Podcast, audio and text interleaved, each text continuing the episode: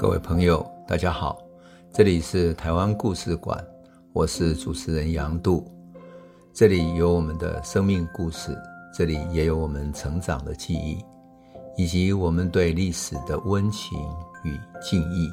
欢迎您收听。各位朋友，大家好，非常开心哈，我们今天要来讲台湾现代化的故事，叫沈葆桢。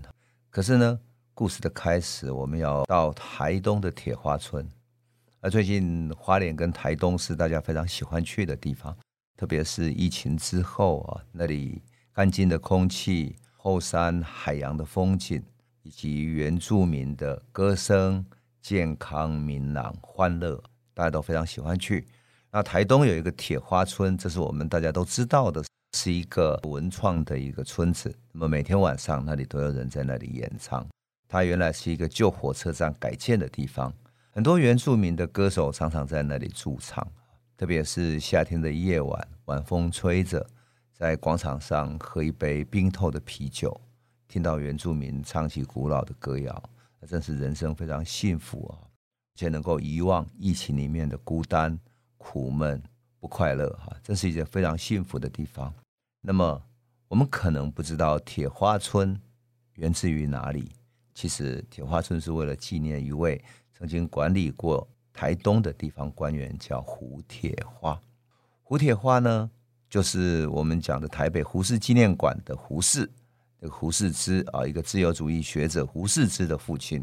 胡铁花到台湾来任职的时候，本来是在台北，后来到了台东去任职，带了胡适也去了。可是话说回来，为什么？那个时候，清朝会去开发台东呢？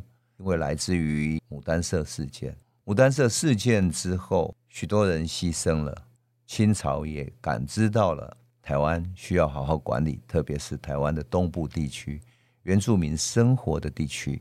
那些地方呢，如果没有好好管理的话，日本人或者国外的人一直在觊觎它，所以清朝不能再把它当成化外之地。后来他们在战争时期就派了。钦差大臣沈葆桢哈来台湾办理海防，后来战争结束了，海防开始了。那么沈葆桢的几种政策里面，他还有特别要开山抚番，就是要开发原来在山地的地区。那抚番呢，就是平抚这些番民，就是所谓的原住民。平抚原住民是为了什么呢？为了有人能够进去开垦，就是去开山，所以希望能够汉番之间。也就是原住民跟汉人之间能和平相处，所以他一边开拓，一边要派官员去管理、去治理。那么胡铁花，也就是派到台东来的一个地方官员。那么为了纪念台东的开发，所以铁花村其实就是因为胡铁花。那么胡铁花本名叫胡传。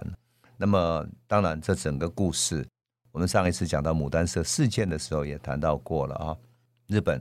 因为台湾原住民部落里面的各种传染疾病、热带疾病，死伤非常惨重，才退走的。可是事实上呢，一开始清朝也还是很认真在对应这个事情，因此沈葆桢就是这样被派过来的。在一八七四年三月的时候，日军借口牡丹社事件开始侵台嘛，四月的时候，清廷就派沈葆桢当钦差大臣来办理台湾等福建各地的这些海防。还有兼总理各个国家的事务大臣，那么包括福建、他的镇道等等各地的官吏呢，统统归他统辖。还有江苏、广东的这些轮船，也由他来调遣，有准备作战。可是问题就在于，清朝那个时候根本没有这种铁制的船，我们称之为铁壳船，就是现代的铁制的船，可以作战的铁轮船没有。因此，五月八日。沈葆桢派了福建的布政使叫潘卫，还有台湾道叫夏宪伦，另外派两个洋将。为什么要找洋将呢？他请他们当顾问，一个是法国人叫日意格，他的法文应该是这样念，就是 Marc Jugel。然后另外一个呢叫做施公赛格，哈，就由这几个人到廊桥那里去，也就是牡丹社那里发生战争的地方，跟日军率领的将领叫西乡重道商议。请他们退兵，可是西乡重道呢不愿意，为什么？因为他们的谈判还没有结束，也就是日本那边没有给他下命令让他撤退，他不敢撤退，而日本还在谈判，如果你在谈判的过程中你先撤退，你就没有谈判筹码了。那因此我们说西乡重道也不愿意走，那么他就推给说我们必须等日本那边直接来下命令。沈葆楨也没有办法，他觉得既然这样的话，我们一定调兵设防，一路备战到底。而且呢，还调动了台湾南北的这些乡团。我们都知道，台湾有许多民间的乡团组织。这个乡团组织是为什么？因为我们前几次也讲过，台湾有多次的这种民变，这些民变的这些起义团体或者叛乱团体，他会到处攻打。那么每一个乡，有的时候他们是和平的，对民间不生扰乱，只是攻打官署，那就还好。可是有的需要食物、需要资源等等，就到处劫掠。所以很多乡呢，他自己组成了武装的团体。很多大的家族，比如说雾峰林家，他们也组织了自己的乡团，平常就进行团练。要团练，当然也要买武器啊。所以这些大家族会买各种兵器、枪支、弹药等等，都有所准备来保卫地方。所以他也招募了这种乡团，招募了五百多个。然后呢，还打报告给李鸿章，报告说台湾的过去的这些班兵，等于清朝的这些兵啊，根本懒惰、怠惰成性。毫无训练是没有用的，所以请南北洋大臣那边调拨洋枪队来台湾协防。最后呢，李鸿章觉得说，他直隶那边哈，整个基辅就是天津啊、北京那个附近哈，是京城的重地哈，必须有人留守，绝对不能洋枪队都派去。那南方福建这边虽然有一些洋枪队，但是也不多。最后他还是请一些徐州那边几个营到台湾来协防，总计呢。有六千五百多个人，慢慢的开始从各地集结起来，带着洋枪，就是所谓的用西洋的那些枪的枪队过来，准备来增援。就这样子，陆续各地来的增援到达一万多人，布防在台湾南北两路。为什么南北两路？因为日本如果牡丹社打完了，他如果从日本再派兵过来往别其他地方打呢？换言之，沈葆楨的脑袋里面，他已经是准备说，日本既然来攻打了南方，那也有可能打北方。换言之，可能发动大战，这是沈葆楨非常聪明的地方，他是有所防备的。到了那一年十月底的时候，终于清朝跟日本签订了《北京专约》，日本就从台湾撤兵了。撤兵完之后，沈葆楨要开始筹划台湾的善后事宜，他要写报告处理台湾这个问题。所以呢，他就说这一次处理日本攻打台湾的善后跟以往都不同了。台湾这个地方所谓的善后。其实就是台湾这个地方的创始。为什么要创始呢？因为许多地方是以前没有开创的，所以许多政策必须是创始。沈葆楨讲一句非常重要的话，他说：“善后难，以创始为善后尤难。”为什么？因为一个事情，一个战争打完了，你要善后，你只要处理牡丹社就好了。可是为了处理牡丹社这个事情，其实它所牵动的是什么呢？牵动的是台湾的海防。海防就意味着台湾在总体战略地位上变成非常重要。日本觊觎台湾要攻打台湾，并不是因为他只看在牡丹社，而是要把台湾占下来，变成他侵略中国海疆的一个枢纽，一个开始的地方。所以，沈葆楨的战略思想是认为全中国的海疆的枢纽，台湾会是一个关键点。如果从大海洋的战略来看的话，台湾非要防守不可，所以他必须在台湾做一个总体的中国沿海战略的构想，而不是只有想到牡丹社的善后而已。那么这个就是对台湾政策的创始。那么沈葆楨的海权思想其实是很重要的，因为它代表了清朝的官员已经开始从陆地思考走向海防最前线的，而台湾就是那个海防最前线的地方，因此。台湾就纳入了整个清朝洋务运动的系统，必须使台湾符合现代化的各种步骤，符合现代化的各种设备，才能够妥善应应未来可能来自于日本、来自于其他国家的攻打侵略。所以他在台湾的这种善后事宜上处理了非常多的面向。那么我们总的来整理的话，事实上他各种建议里面都非常重要。那他的开创其实为后来刘铭传哈在台湾治理，我们都知道刘铭传对台湾的现代化等于是开创的第一人。可是，在思路上，我们不得不说，沈葆桢是非常重要的一个人。那么，他的首要之务是什么？他认为说，台湾跟福建两者比较起来，台湾站在更前线，所以比福建更重要。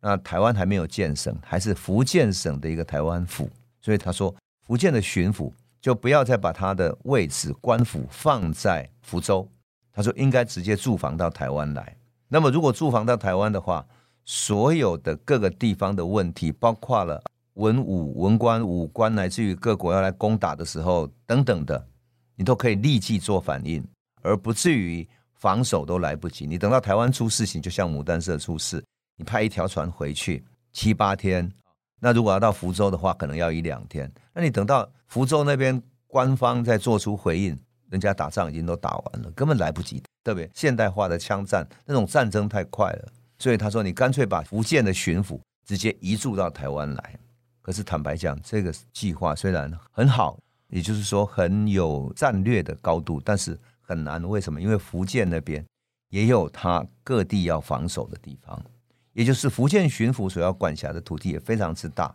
并非只有台湾这样的一个地方。那么最后他折中之计呢，采取什么？说希望巡抚能够冬天跟春天驻防在台湾。那么夏天跟秋天驻防在福建省，希望能够两地兼顾，可是也还是很难，还是很难。可是无论如何啊，他增加了好几个军队的军营，那军营就包括在哪里呢？在安平增加了三营，在鹿港又增加了一营，然后包括彰化等等这几个地方增加了好几个营队，所以事实上他也统筹了这些军备啊，准备战争的这种军备，这是第一个。第二个。他开始去购买新式的船舰，他打报告给北京的朝廷说，一定要好好守住台湾哈，特别台湾孤悬海外。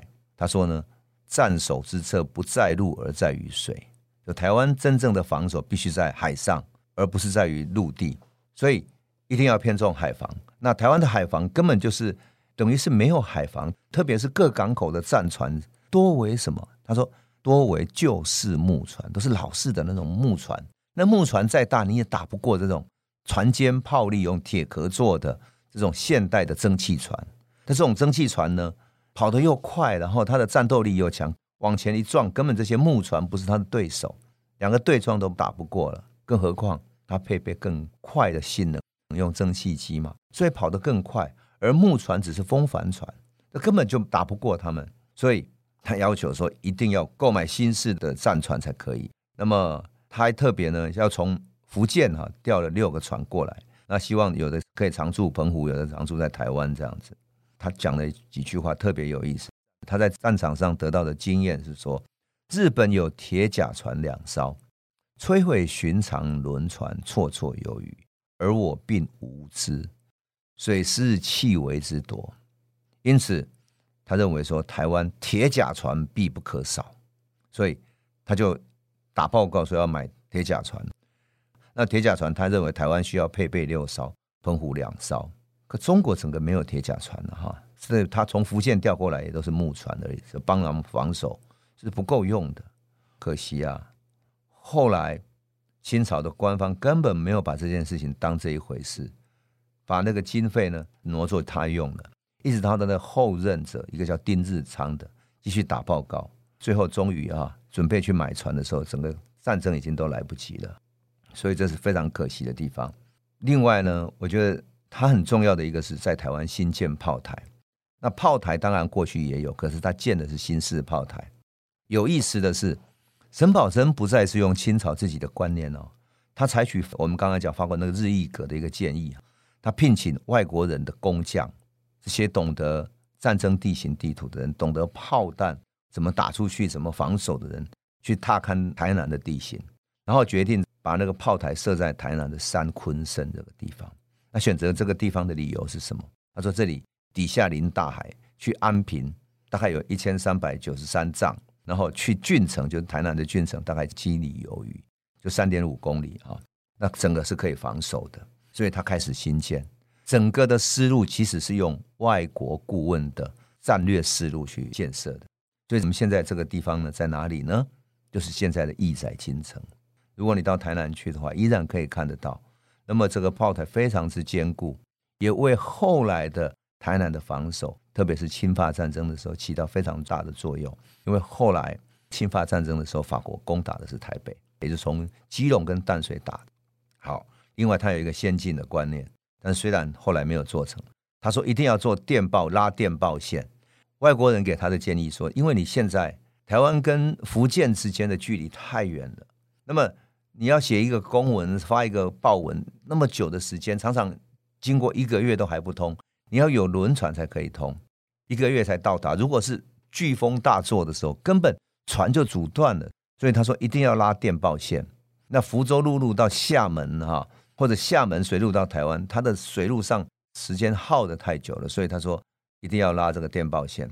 可惜后来啊，负责电线的日日一格呢，他说：“哎呀，台湾跟上海啦、广东隔得很远哦，他要去采购，就从上海跟广东去采购这些材料。”采购不到，而且海底电缆线四个月以后才能够运到我，一再拖延，一再拖延。那么日格这个法国人还想要用旧的线来拉就好了，可是沈葆桢不同意。他说：“这个绝对不许迁就，要做就要把它做好。你既然要做电报线的，未来还要可以使用的，那么当然电报线的价格也不便宜。可是他终究还有很新的概念呢。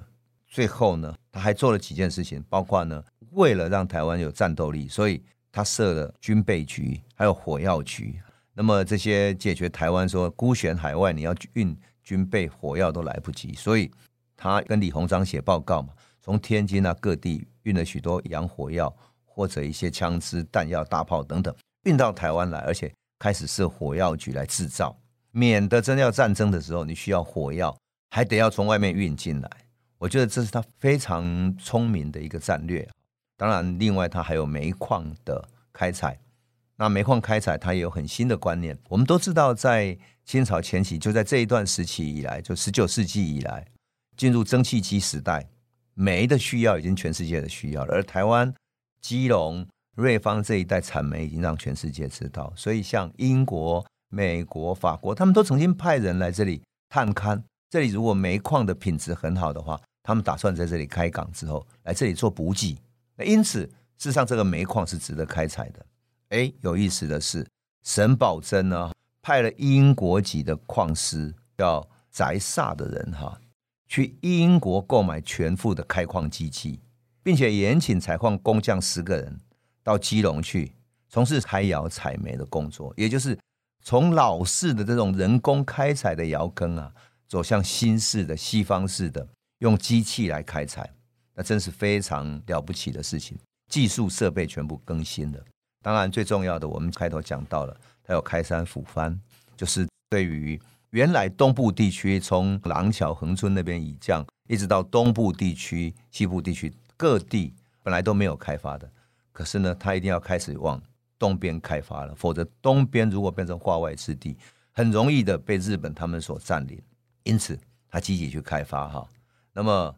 它的开发里面分成几路，北路呢，从苏澳沿着海岸一直走到花莲去；中路呢，由彰化的林奇埔越过中央山脉，到达那时候叫蒲石阁，清朝叫蒲石阁，其实就是现在的玉里；南路呢，是由高雄的凤山的赤山翻越到台东去。所以北中南三路哈，大概就在一年之内完成这个道路的开通。当然那时候的道路开通是非常不容易的。而现在从林奇埔到玉里，就是我们现在讲的八通关古道，也是现在喜欢登山的人最喜欢的啊。所以，当然最重要还有一个增设行政区域，把台湾变成了两个府。特别是什么？他知道台北越来越重要了，所以他设了台北府。台北府底下呢又有新竹等等几个县，他等于是把台湾分成两府八县四厅。本来有台南府，那现在增加了台北府，整个行政区划开始向台北移动。你想想看，今天庄北地区的繁荣，其实跟沈葆桢这个时候的定位是有非常重要的关系的。所以，我们说，当我们到台东的铁花村，看到它的开发，看到它那么美好的夜晚，享受着台东的方便的交通，享受着那里的人文环境的时候，我们可以往前回想，沈葆桢其实是那个开始的第一个人，而带领过来的。是因为战争，是因为原住民的苦难。可是这些苦难经过后人不断的努力，慢慢变成了一个新开发的区域，而胡铁花就是其中的一个人。当然，胡适之童年在这里长大哈。那至于胡铁花呢，他事实上在台东任职很久，一直到一八九五年甲午战争以后，台湾割让给日本，最后胡铁花不得已，他要离开台湾，回到厦门去了。他在一八九五年八月的时候内渡到厦门去，最后在厦门去世。据说他要回去之前，因为脚气病已经非常不舒服了，所以大概是勉强支撑着，支撑到双脚都不能动的时候才开始离开。这也是我们在想到台东、想到铁花村的时候，不得不感念胡铁花，也感念沈葆桢的一个台湾非常重要的一段历史吧。好，那我们今天先讲到这里喽，谢谢。这里是台湾故事馆 Podcast，我们每周一、周五会固定更新新的台湾故事，请随时关注台湾故事馆粉丝页，按赞并分享。最后，我们工商放送一下。若你对本节目有兴趣，可以购买纸本的《有温度的台湾史》，更方便您阅读。本节目由中华文化永续发展基金会制作，连振东文教基金会赞助。